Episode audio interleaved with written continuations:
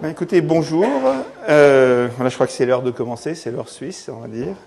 Euh, d'abord, euh, je voulais juste un petit peu résumer ce qu'on avait fait pendant les deux premiers cours, où, où j'avais essayé de décrire comment la société, une société de biotechnologie, était créée. Donc maintenant, on en est au point où la société est créée et où les laboratoires peuvent produire et peuvent commencer à faire la recherche. Et donc aujourd'hui, ce que l'on va euh, décrire, ce que je vais essayer de décrire, c'est le processus de découverte du médicament et le processus de développement jusqu'au stade où le médicament va être testé pour la première fois chez l'homme.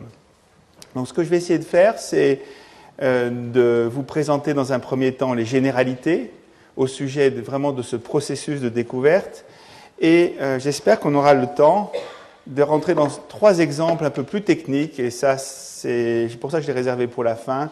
Ça va être plus peut-être pour des gens qui euh, connaissent un peu, un peu de biologie, mais je crois qu'il y a trois exemples intéressants qui vont vous montrer trois façons différentes, en fait, d'arriver à un médicament innovateur. Donc, ce qu'il faut se rappeler, comme je l'ai dit, c'est que pour une société de biotechnologie, la découverte, et on va s'adresser à une société qui évidemment veut découvrir des médicaments, mais la découverte de nouveaux médicaments est un processus essentiel. Une société de biotechnologie ne peut pas survivre si elle n'est pas innovative, si elle ne découvre pas euh, de produits euh, innovateurs. Ce n'est pas comme certaines autres sociétés. La seule chose à vendre sont des médicaments, pas de nouveaux médicaments, pas de revenus, et la société peut évidemment ne pas survivre. Donc ce processus est essentiel. Ce qu'il faut savoir, c'est, euh, et ce que je vais essayer de montrer, c'est qu'au point de vue scientifique, je crois qu'il faut différencier la recherche, qui est vraiment la découverte de, euh, comment le, corps humain fonctionne, de comment les processus euh, biologiques sont interconnectés, et la partie, ce que j'appelle innovation, qui est vraiment transformer cette recherche, les résultats de cette recherche en un médicament, en, une vraie innovation. Et euh, ce sont deux processus assez différents. Je crois que j'ai toujours dit que les missions euh, de l'université, qui est plus une mission de recherche, est assez différente de la mission d'une société de biotechnologie, qui est vraiment de transformer cette recherche en, en innovation. Et je vais vous montrer pourquoi aujourd'hui, L'innovation, c'est très différent de la recherche. Pourquoi? Il y a beaucoup de tâches tout à fait différentes euh, des tâches de recherche euh, pure. Bon, comment se passe, et je vais essayer d'être assez simple, comment se euh, passe le processus de découverte d'un nouveau médicament? Je vais adresser quatre éléments. Premièrement, l'initiation du projet. On est devant une page blanche. Comment on décide de, de commencer un nouveau projet de recherche? Deuxièmement, quel est le type de médicament? Je vais vous dire, il y a plusieurs façons de trouver des médicaments. Ça peut être de la chimie, ça peut être des anticorps. Le processus euh, vraiment complet, c'est-à-dire de la, euh, première étape jusqu'à la sélection du produit avant de rentrer euh, chez l'homme. Et quelques exemples au cours de cette présentation. Alors, comment est-ce qu'on commence vraiment un nouveau projet. Alors vous êtes, imaginez-vous, vous créez, la société est créée, on décide de, comme Actelion a fait, on décide de partir sur de nouveaux projets, de découvrir de nouveaux médicaments. Alors, il y a plusieurs façons de procéder. La première chose, c'est un nouveau mécanisme a été découvert. On ouvre son Science, son Nature, et on se rend compte qu'il euh, y a dans une université une grande découverte euh, d'un nouvel enzyme, d'un nouvel récepteur, euh, qui euh, n'était pas connu et qui semble avoir joué un rôle important dans un processus euh, physiologique ou dans une maladie. Ça, c'est la première façon de découvrir un produit. La deuxième façon, c'est d'améliorer un produit qui existe. Et je vais dire comment est-ce qu'on peut procéder. Un produit est sur le marché, mais il a un effet secondaire ou il a il a une limitation, et à ce moment-là, on décide d'améliorer ce produit qui existe. Troisième façon, et c'est une façon assez, euh, assez fréquente, et plus fréquente que ce qu'on croit, c'est au cours du développement d'un produit ou lorsqu'un produit sur le marché, on, se rend compte qu'il y a euh, un effet euh, secondaire qui peut être intéressant. En fait, on appelle ça effet secondaire, mais en fait, euh, ça peut être un effet qui peut être utilisé dans le cas d'une autre maladie. Et puis, la dernière façon, qui est une façon qui n'a encore pas montré vraiment tellement de résultats, mais qui est évidemment une façon, je veux dire, qui sera de plus en plus utilisée dans l'avenir, c'est que le génome humain est maintenant décrypté et beaucoup d'équipes euh, essayent de décrypter les fonctions de tous ces nouveaux gènes qui ont été découverts et il est tout à fait possible, à partir de, de la connaissance de ce génome, de débuter un projet, par exemple en décidant euh, de s'adresser à un gène particulier. Alors, la première façon, donc, c'est un nouveau processus, c'est la découverte d'un nouveau processus euh, physiopathologique. C'est un enzyme, c'est un récepteur, une hormone nouvelle. Sa structure n'est pas toujours euh, connue. Et évidemment, souvent se commence une course pour la description de, de cette structure. Et en général, il y a un papier et on ne sait pas si euh, ce nouveau processus joue un rôle aussi important que euh, les découvreurs de, ce processus l'ont fait. Donc il va y avoir un processus de savoir si vraiment euh, ce nouveau mécanisme est un mécanisme intéressant. Et là, il y a plusieurs critères qu'il faut savoir. Et c'est quelque chose de vraiment très très difficile. C'est là où vont faire la différence, où l'expérience compte où euh, le fait d'avoir euh, travaillé, d'avoir découvert d'autres médicaments va rentrer en compte. Et c'est pour ça il est, pourquoi il est très très difficile de rentrer euh, dans ce métier, on peut dire, sans avoir une expérience de, beaucoup d'années. Alors, donc, en général, le, le rôle de ce récepteur a été identifié il faut déjà tout savoir, savoir quel est le rôle de ce produit dans la physiologie, c'est-à-dire dans le fonctionnement normal du corps humain. Un bon truc, c'est de savoir que si euh, ce récepteur joue un rôle très important dans le fonctionnement normal, je ne parle pas de maladie, dans le fonctionnement normal du corps humain, il est très risqué euh, d'essayer de, découvrir un médicament qui va bloquer euh, entièrement ce euh, nouveau euh, récepteur. Parce que tout simplement, si vraiment ce récepteur est essentiel au fonctionnement normal, les effets secondaires qui vont euh, faire suivre au blocage de ce récepteur vont être trop importants et les chances de trouver un médicament sont faibles. Donc, en général, et c'est le troisième point, je crois que personnellement, on s'adresse toujours à un récepteur ou un mécanisme qui est surtout impliqué dans une maladie, c'est-à-dire qui joue un rôle peu important chez le sujet normal, mais qui est euh, soit ce qu'on appelle euh, uprégulé, c'est-à-dire qu'il est exprimé en quantité plus importante, ou il joue un rôle plus important euh, dans le cas de maladie. Deuxièmement, il faut savoir où est-ce que situé ce récepteur. Par exemple, si on fait un médicament pour le système nerveux central, on va essayer de s'adresser à euh, un type de neurone qui n'est pas présent partout au niveau du système nerveux central. Par exemple, si on veut euh, s'adresser à un médicament qui va supprimer la notion de faim, il faut évidemment voir et, être sûr que les neurones que l'on va essayer de bloquer, où les récepteurs sont présents, sont les neurones euh, présents au niveau de l'hypothalamus où, la zone de la faim est présente. Si tous les neurones si les, récepteurs sont présents sur tous les neurones euh, du système nerveux central, euh, il y a forte chance, et c'est jamais sûr, mais il y a de fortes chances que ce produit aura des effets euh, au niveau de toutes les fonctions, ça peut être les fonctions cognitives, les fonctions du, cerveau. Donc on a grande chance d'avoir peut-être un effet sur, les, sur la faim, mais des effets secondaires qui vont prévenir l'utilisation de ce médicament pour la faim. Il faut savoir, évidemment, savoir, essayer de comprendre si ce récepteur doit être stimulé ou il doit être bloqué.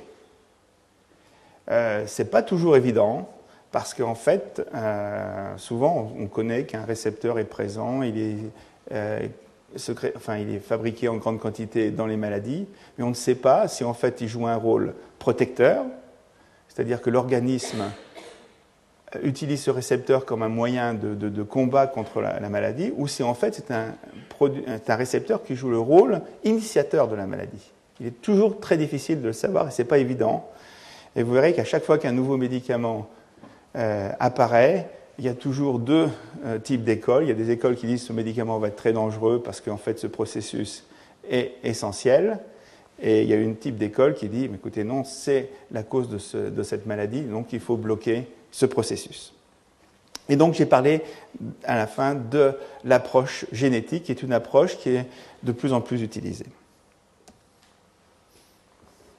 Alors comment est-ce que, deuxième approche, c'est on essaye d'améliorer euh, un médicament qui existe? Alors ce médicament, il peut être tout d'abord pas assez efficace.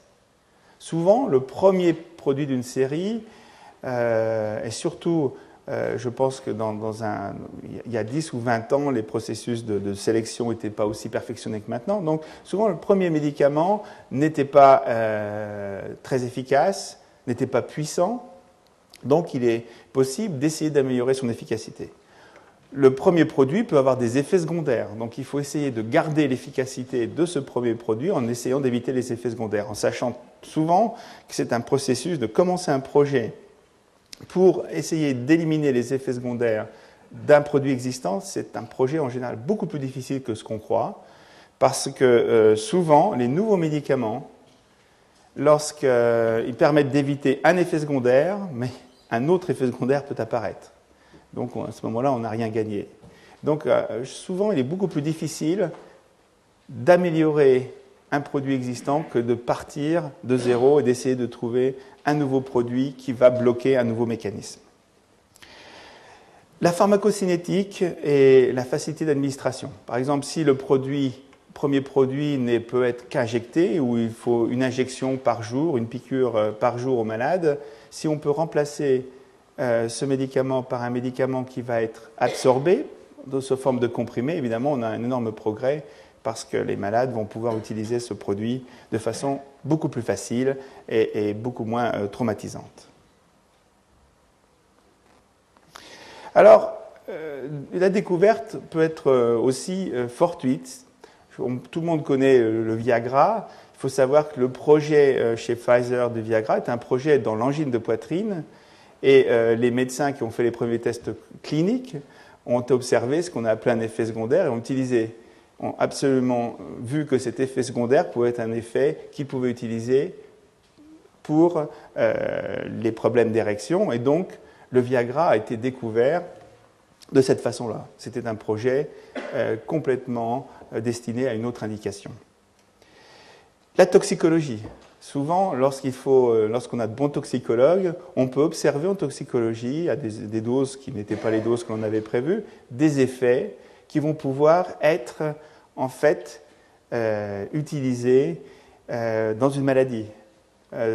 si euh, par exemple, la, thalidomide, on a pu observer des effets sur les cellules sanguines. Et aujourd'hui, la thalidomide, qui est connue, qui était un médicament fait pour les, céphalées, les douleurs, euh, des maux de tête.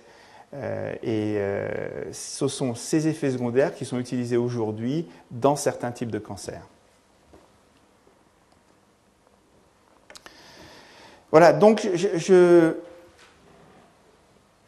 vais essayer de, décrire quelques exemples euh, de ce processus de découverte en parlant, et on reviendra plus tard, mais par exemple du Traclear, qui est le médicament qui est vendu euh, par Actelion, la société euh, où je travaille.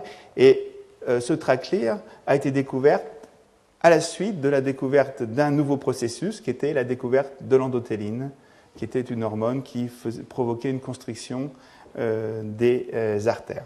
On décrira plus tard le processus, mais donc ça, c'était un mécanisme nouveau. L'orexine récepteur antagoniste, je dirais, ça, c'est un mixte entre un mécanisme nouveau, qui était la découverte de l'orexine, et euh, l'orexine, on pensait jouer un rôle dans l'appétit. Et ce qu'on a découvert assez rapidement, c'est qu'en fait, lorsque l'on fabriquait des animaux qui n'avaient pas, qui ne sécrétaient pas, euh, c'était des souris qui ne sécrétaient pas euh, cette euh, hormone, l'orexine, ces animaux développaient une maladie proche de la maladie humaine qui s'appelle la narcolepsie. Donc, ce sont des, la narcolepsie, c'est une maladie où les malades dorment durant la journée et ne peuvent pas contrôler ces phases de sommeil. Et en fait, on a pu ainsi constater que euh, l'orexine joue un rôle essentiel dans le sommeil, et c'est la raison pour laquelle nous avons débuté euh, ce projet, enfin nous avons plutôt modifié l'orientation de ce projet sur l'orexine. Les inhibiteurs de la rénine euh, ont été découverts à la suite de, la découverte de, de, l'arénine, de, la purification en plus de la rénine. La rénine joue un rôle essentiel dans la synthèse d'une hormone ou d'un peptide l'angiotensine 2. Et euh, la compréhension euh, de toute euh, la cascade qui, apporte, qui amenait la, à la fabrication d'angiotensine 2 a permis la découverte de nombreux produits qui bloquaient à chaque fois une étape de cette voie de synthèse.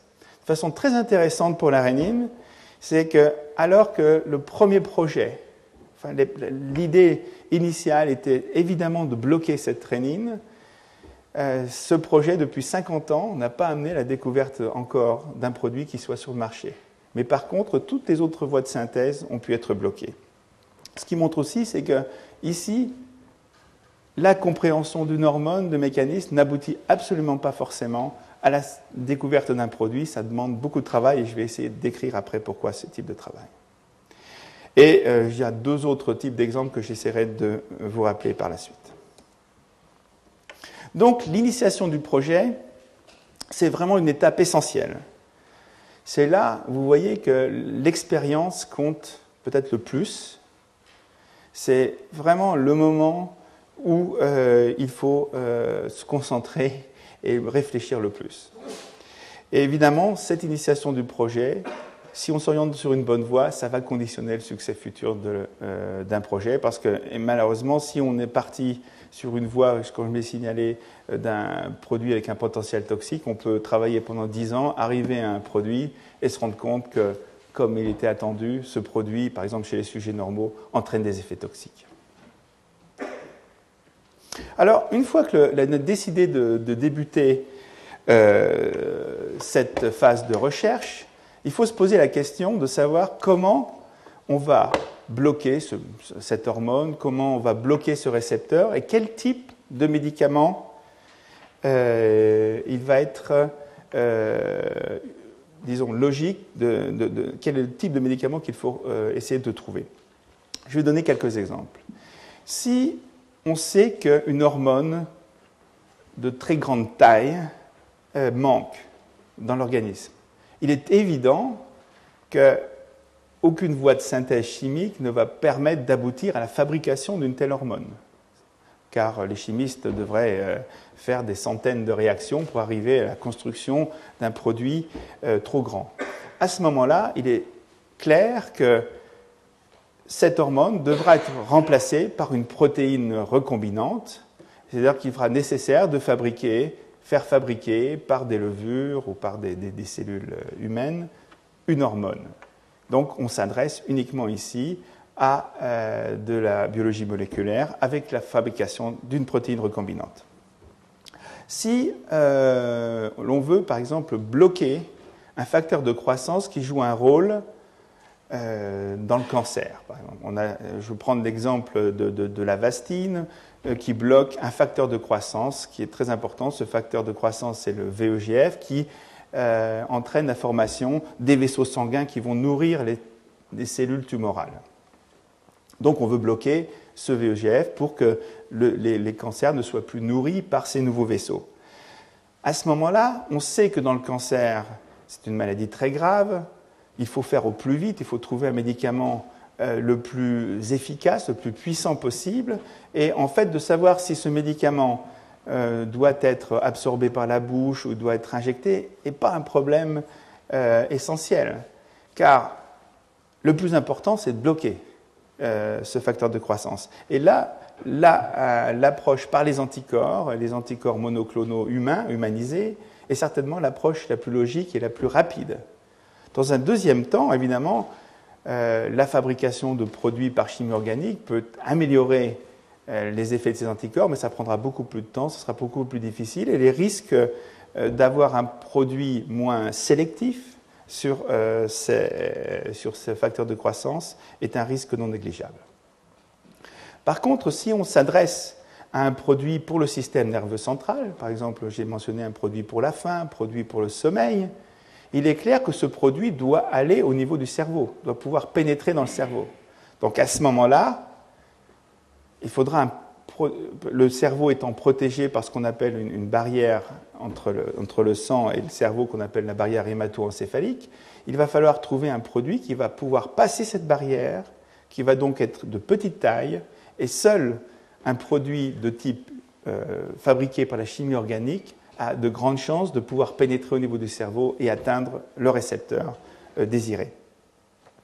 Évidemment, il y a d'autres approches.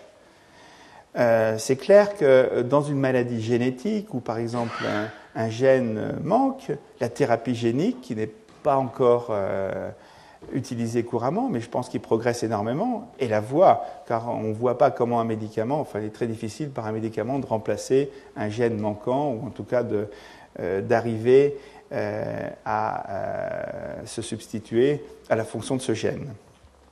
Les cellules souches, lorsqu'il y a une perte, par exemple, au niveau du système cerveau central de certains types de cellules, l'utilisation des cellules souches qui est donnée à son début sera certainement une voie d'avenir.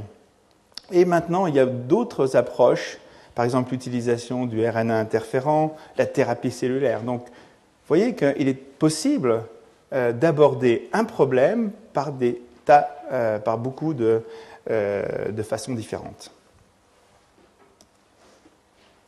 Alors, maintenant, je vais essayer de décrire le processus classique, qui est disons, la découverte d'un médicament, je dirais, par chimie organique. Alors, il y a plusieurs étapes pour découvrir ce produit. On a identifié un processus, on a identifié une hormone, et il va se passer quatre étapes.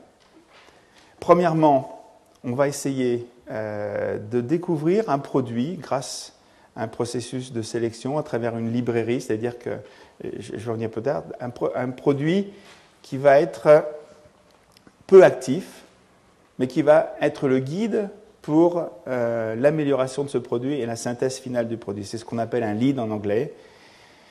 Et ce lead, après, va être donc dans un deuxième temps optimisé.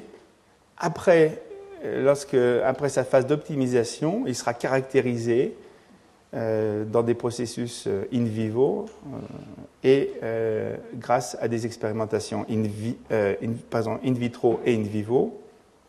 Et après tous ces processus, le produit sera sélectionné pour un développement préclinique qui sera abordé dans le deuxième cours.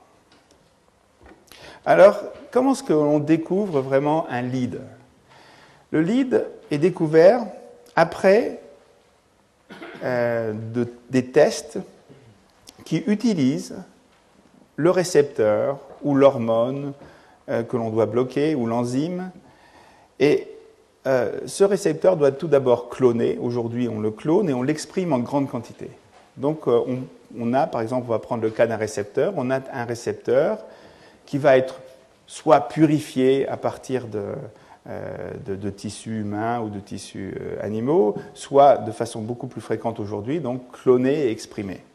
Donc on a ce récepteur et on a euh, dans les sociétés, disons, de biotechnologie, des librairies de produits, c'est-à-dire qu'on a, par exemple, chez Actelion, je crois, 500 ou 600 000 produits.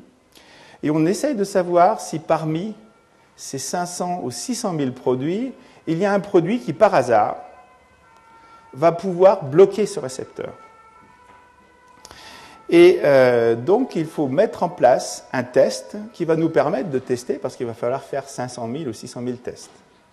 Il va falloir donc mettre en place un processus qui va nous permettre de faire une sélection parmi ces 500 000 ou 600 000 produits. Donc, évidemment, il faut mettre en place un processus qui va avoir un haut rendement, c'est-à-dire qu'on ne peut pas faire un test par jour ou deux tests par jour parce que ça va mettre 20 ans. Il doit donc évidemment être automatisable, on doit pouvoir utiliser des, robots. Il doit pouvoir être, euh, euh, disons, on doit pouvoir être sûr des résultats, c'est pas parce qu'on ne va pas faire deux fois les, mêmes expériences, donc il faut être sûr de partir avec euh, des tests précis. Il doit évidemment ne pas sélectionner des produits qui n'agissent pas, donc il doit être sélectif. Il ne doit pas y avoir ce qu'on appelle de faux positifs, ou le moins possible, et il doit aussi être peu coûteux, parce que si on fait 600 000 tests, il faut que chaque test puisse euh, être euh, fait à un prix euh, de revient abordable.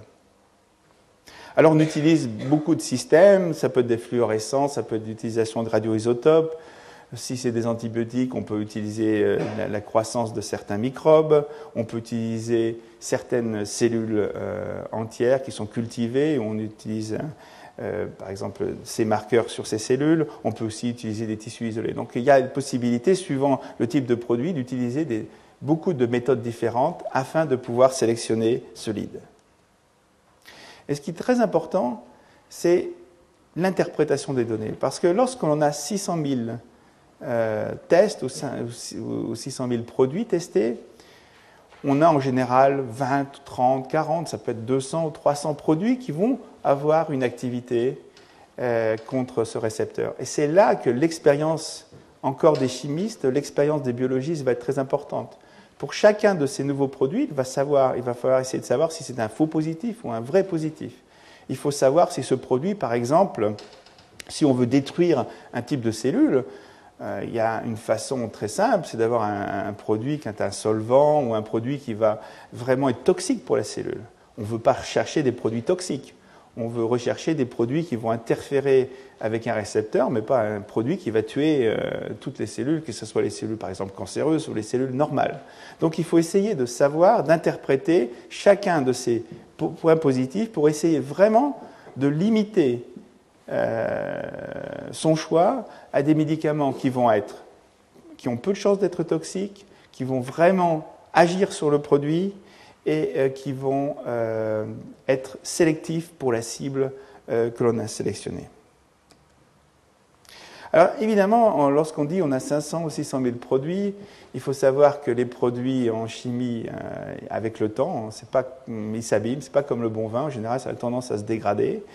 Euh, il faut savoir qu'ils peuvent euh, se cristalliser, qu'ils peuvent se déposer sur les parois euh, du récipient dans lequel ils sont. Donc il faut évidemment être, sûr de, de, la qualité des produits que l'on donne. Il faut savoir aussi qu'il y a de grands efforts qui sont faits dans la société de biotechnologie pour avoir une librairie de produits qui soient très différents les uns des autres. Euh, ce qui est très intéressant, c'est euh, y a des modèles mathématiques qui permettent de sélectionner euh, des produits qui ont une conformation différente dans l'espace, qui va augmenter les chances de trouver un produit positif. Il faut savoir que, par exemple, des, sociétés qui fabriquaient des herbicides ont décidé de mettre à la disposition de certaines industries pharmaceutiques leur librairie de produits. évidemment, euh, ces expériences en général n'ont pas été couronnées par beaucoup de succès parce qu'il y avait un seul type ou plusieurs types de produits qui étaient évidemment orientés vers les herbicides. Et en fait, ces produits euh, soit étaient toxiques, soit n'interagissaient pas avec les récepteurs euh, que l'on veut bloquer. Mais par contre, ce qui est intéressant, c'est d'avoir par exemple 100 herbicides dans sa librairie parce qu'on ne sait jamais, une fois, un produit euh, qui a voulu être découvert pour l'agriculture peut être actif sur le récepteur et peut donner un guide pour euh, une utilisation nouvelle. Et ce n'est pas un processus facile du tout. Je vais vous donner un exemple. Dans les antibiotiques, et je crois qu'il y avait une, revue euh, récemment faite, je crois, dans Science, je crois qu'une société comme GlaxoSmithKline a identifié, grâce à sa connaissance du génome euh, des euh, bactéries 300 cibles potentielles pour de nouveaux antibiotiques. Et après 10 ans de travail sur ces cibles potentielles, aucun nouveau lead n'a pu être découvert sous aucune de ces cibles. Tout simplement, et, on peut constater qu'aujourd'hui, les nouveaux antibiotiques sont issus des antibiotiques qui étaient faits il y a 10 ans, des céphalosporines, des macrolides, de ces produits. Dans les librairies qui existaient dans les sociétés chimiques, il n'y avait pas de produits qui correspondaient à ces nouvelles cibles. Il n'y avait pas la diversité euh, des structures qui permettaient de s'adresser à ces nouvelles cibles. Donc ça montre combien c'est difficile et combien la, librairie initiale va conditionner le succès possible euh, de la processus de découverte. Donc une fois qu'on a trouvé ce gars, admettons qu'on ait un peu de chance, qu'on trouve ce, lead, qu'est-ce qu'il faut faire? Alors il va falloir, si le produit n'est pas, en général, il n'est jamais assez puissant, il faut avoir amélioré sa puissance. Si le produit n'est pas stable, c'est-à-dire que lorsqu'il est en comprimé, au bout de, deux jours, euh, il, désagrège, il faut augmenter sa stabilité. Si ce produit doit être injecté par voie veineuse, parfois il faut augmenter sa solubilité. Parce que s'il ne peut pas rester en solution, évidemment, euh, on ne peut pas l'administrer. S'il n'est pas sélectif, si par exemple il bloque trois ou quatre récepteurs, dont 70 récepteurs sont importants pour certaines fonctions vitales, à ce moment-là, euh, il faut améliorer sa sélectivité. S'il a euh, par exemple un radical, une partie de cette molécule peut être toxique, par, exemple fabriquée, elle peut, euh, elle peut être à l'origine euh, de radicaux réactifs qui sont mutagéniques, par exemple, il faut éliminer cette partie de la molécule. Si ce produit doit être absorbé par voie orale, il y a une grande chance que ce produit ne soit pas absorbé et qu'il fasse améliorer ses caractéristiques pour qu'il puisse passer à travers la barrière intestinale. S'il est éliminé trop vite, si on veut donner ce produit une fois par jour ou deux fois par jour, par exemple, il a une élimination en quelques minutes, il va falloir augmenter son temps d'élimination. S'il interagit avec d'autres produits, par exemple en bloquant l'élimination euh, d'un autre produit, il va falloir éviter que cette interaction se fasse. Donc toute une phase d'optimisation euh, va se dérouler. Et euh, cette phase d'optimisation est évidemment aussi très difficile parce qu'il euh, y a malheureusement peu d'outils qui vont aider le chimiste. Et évidemment, le chimiste, c'est la qualité du chimiste qui va permettre cette phase d'optimisation. Pour l'amélioration de la puissance, dans le cas d'enzymes, il est possible de co-cristalliser le premier lead avec cette enzyme et de savoir comment grâce euh, à une cristallisation et euh, à la détermination de la structure euh, de ce complexe, on peut déterminer comment le, lead interagit avec cette enzyme. Et là, il est possible d'avoir quelques idées par des techniques de modélisation par ordinateur. Mais souvent, lorsqu'on parle de récepteurs, par exemple, il est très difficile il, est impossible aujourd'hui d'avoir ce complexe entre le produit et le récepteur. Donc il y a des modèles par ordinateur, mais en fait, euh, bien souvent, c'est un processus euh, d'essai, c'est un processus d'erreur. Le chimiste fait une modification et tout doucement construit ce qu'on appelle une structure-activité, c'est-à-dire qu'il comprend, il essaye de savoir quelle est la partie de la molécule qui va se lier au niveau de, de, ce récepteur, quelle est la partie de la molécule qui n'est pas importante, quelle est la partie de la molécule qui est responsable de la toxicité. Donc, grâce à la synthèse de plusieurs, en général milliers de produits, les chimistes comprennent, euh, par euh, disons, expérimentation, ce qu'il faut faire pour optimiser le produit. Il y a eu certaines techniques, par exemple de synthèse automatisée euh, des produits, ou de chimie combinatoire ou de chimie parallèle. Et ces processus permettent la, synthèse de plusieurs, de, grandes quantités de produits, mais malheureusement, on se rend compte que pour la phase d'optimisation, ces méthodes ne sont souvent pas assez précises. et en général, un bon chimiste arrive à optimiser un produit en synthétisant, disons, 200 ou 300 produits, alors que la synthèse par chimie combinatoire de 30 000 ou 40 000 produits n'arrive pas à cette phase d'optimisation. En fait, c'est quelque chose qui doit être fait main et il n'y a pas de façon très industrielle d'optimiser euh, un produit.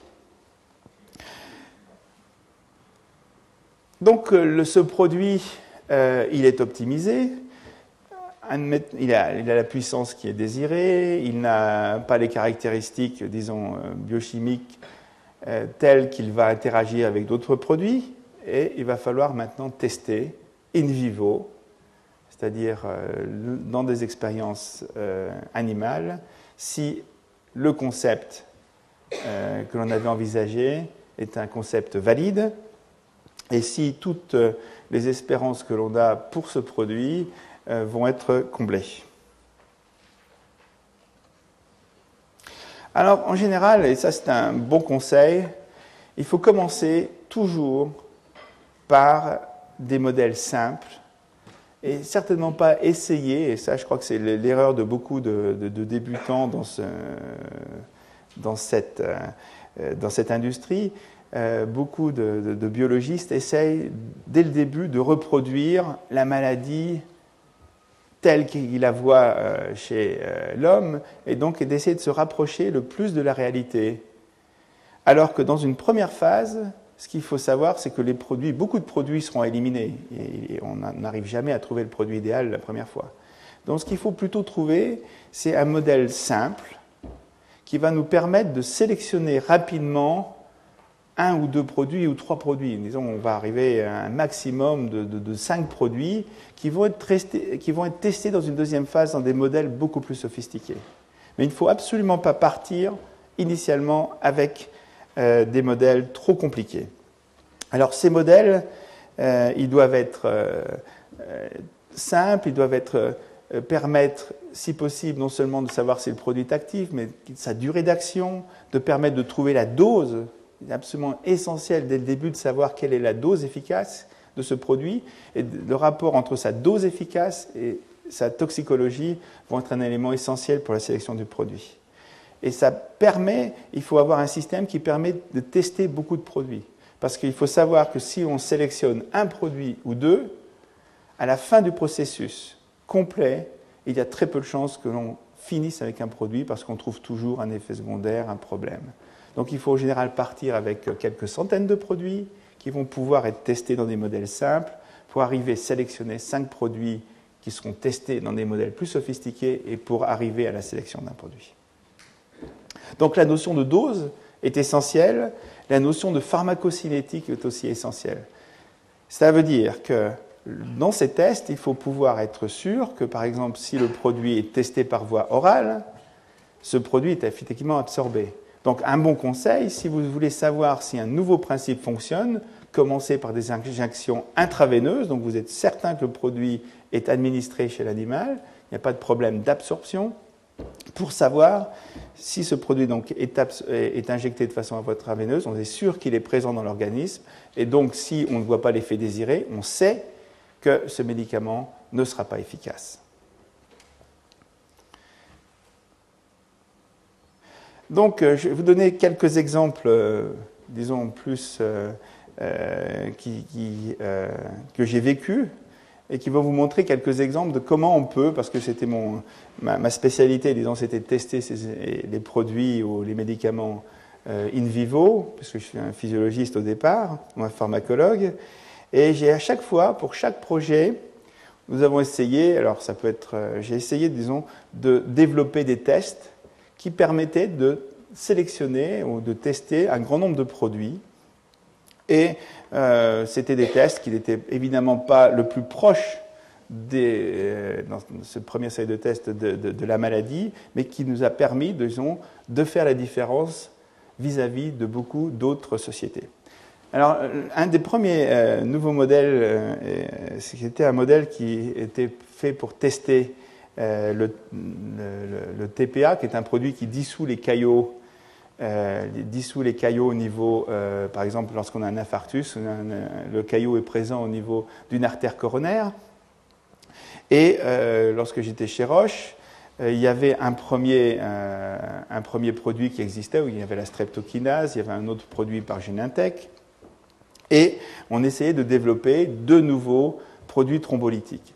Et au moment où on m'a demandé de tester un ou deux ou trois produits, la seule façon euh, de tester euh, ces produits était en fait d'injecter d'injecter un caillot, c'est-à-dire on, fabriquait artificiellement un caillot, on le mettait au niveau d'une artère, et puis on injectait le produit, et à ce moment-là, on mesurait, par exemple, après 30 minutes, après une heure, on, sacrifiait l'animal, on ouvrait la veine et on pesait avec une balance le caillot qui restait. Alors si euh, le produit euh, était très puissant pour entraîner la fonte de ce caillot, ben, le poids diminuait, s'il était inactif, le poids restait intact. Vous vous rendez compte qu'à chaque fois qu'on voulait avoir un produit et qu'on voulait avoir un effet vis-à-vis du temps, un effet vis-à-vis de la dose, il fallait sacrifier, euh, disons, des, dizaines d'animaux. Donc à ce moment-là, j'ai pensé que pourquoi ne pas marquer de façon radioactive ce, caillot, ce que l'on a fait en injectant euh, de l'iode radioactif à l'intérieur de ce caillot. Donc on fabriquait le caillot de façon artificielle, on euh, mettait ce caillot marqué de façon radioactive et on suivait avec un compteur externe la décroissance de la radioactivité. Si le caillot n'était pas lisé, le, niveau de radioactivité, restait stable. Si le caillot était lisé, euh, à ce moment-là, euh, on voyait la disparition de la radioactivité, puisque le, compteur était placé juste au niveau du caillot, donc le, produit se dissolvait, dans, la radioactivité se dissolvait dans le sang. Donc on pouvait, avec un seul animal, savoir si le produit était actif, on pouvait en prendre deux pour être sûr, ou trois, mais on remplaçait, avec trois animaux, on arrivait à avoir la même information qu'avec 40 ou 50 animaux auparavant. Donc ça nous a permis de euh, sélectionner et de pouvoir, malheureusement, on s'est rendu compte que beaucoup des produits en fait n'étaient pas euh, ce qu'on voulait avoir, mais de pouvoir sélectionner à travers une grande série de produits thrombolytiques. Pour l'inhibition de l'arénine, qui était mon premier projet euh, chez Roche, lorsque je suis arrivé donc chez Roche, la seule façon de tester ces inhibiteurs de l'arénine, était d'anesthésier certains singes, parce que la rénine est très spécifique, donc on ne peut pas la tester chez des chiens ou chez des rats. Et on est obligé de la tester chez des primates. Et euh, à ce moment-là, pour mesurer la pression artérielle chez des primates, il fallait euh, anesthésier l'animal et sous anesthésie, euh, mettre un cathéter et mesurer la, la pression de façon, disons, pendant l'anesthésie et euh, en, utilisant l'artère d'un animal, ce qui ne permettait pas d'utiliser une deuxième fois. Donc à ce moment-là, à chaque fois que l'on voulait faire une dose-réponse, on était obligé euh, d'utiliser 20 ou 30 animaux, et euh, c'était durant l'anesthésie, avec toutes les indifférences de l'anesthésie, et ça ne permettait certainement pas de savoir si le produit était injecté par voie orale, parce que pendant l'anesthésie, évidemment, les produits ne sont pas absorbés car au niveau de l'estomac, en général, euh, le transfert de produits à travers l'estomac est très euh, limité.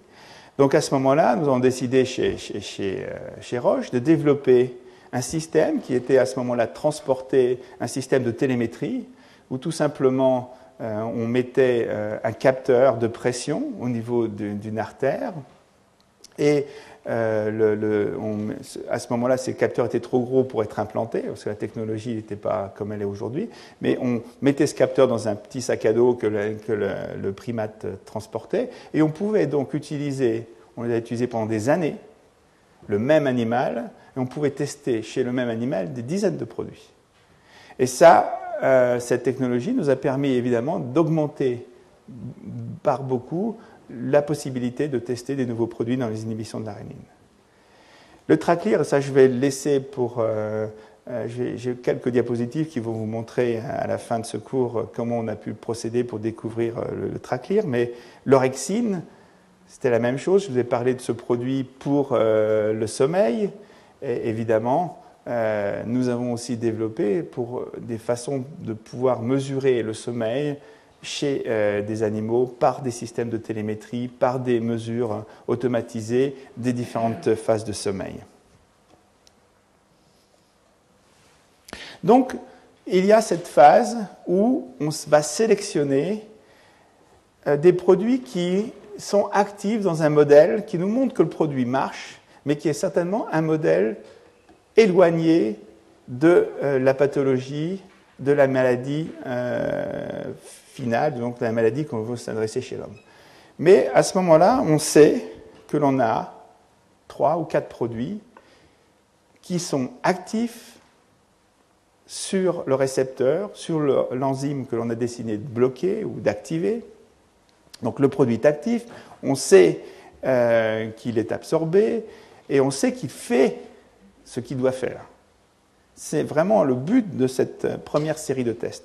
À ce moment-là, il faut savoir si ce produit qui fait ce qu'il doit faire, dont on connaît les doses, dont on sait à quelle dose il va bloquer l'enzyme, le récepteur, il faut savoir si ce produit va être actif, cette fois-ci, dans un modèle qui va être le plus proche, là c'est le contraire, le plus proche possible de la maladie humaine.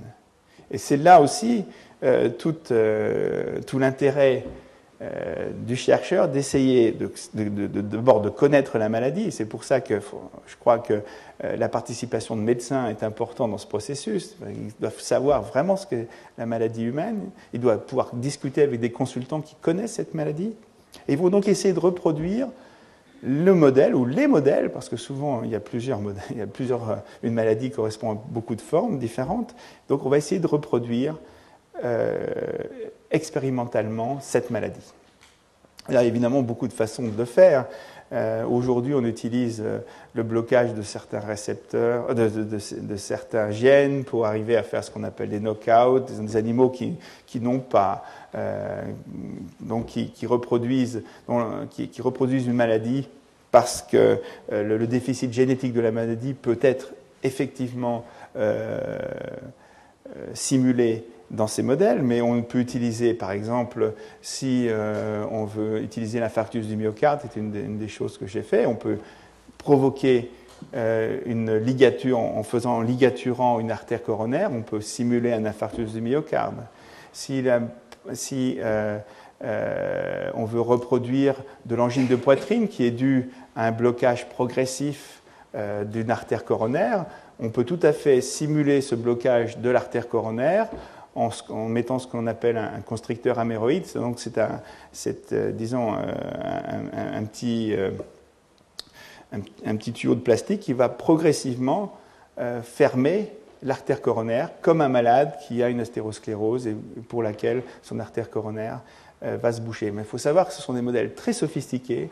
Ça peut prendre plusieurs années pour arriver à simuler de telles maladies. Ça demande des, souvent des spécialistes, et c'est souvent une partie euh, de la recherche où je crois qu'il est tout à fait utile pour un chercheur dans une industrie d'aller cette fois à l'extérieur, d'aller trouver le spécialiste, parce qu'il y a souvent un spécialiste mondial qui connaît, euh, qui connaît parfaitement cette maladie et qui a chez lui le modèle correspondant vraiment à la maladie.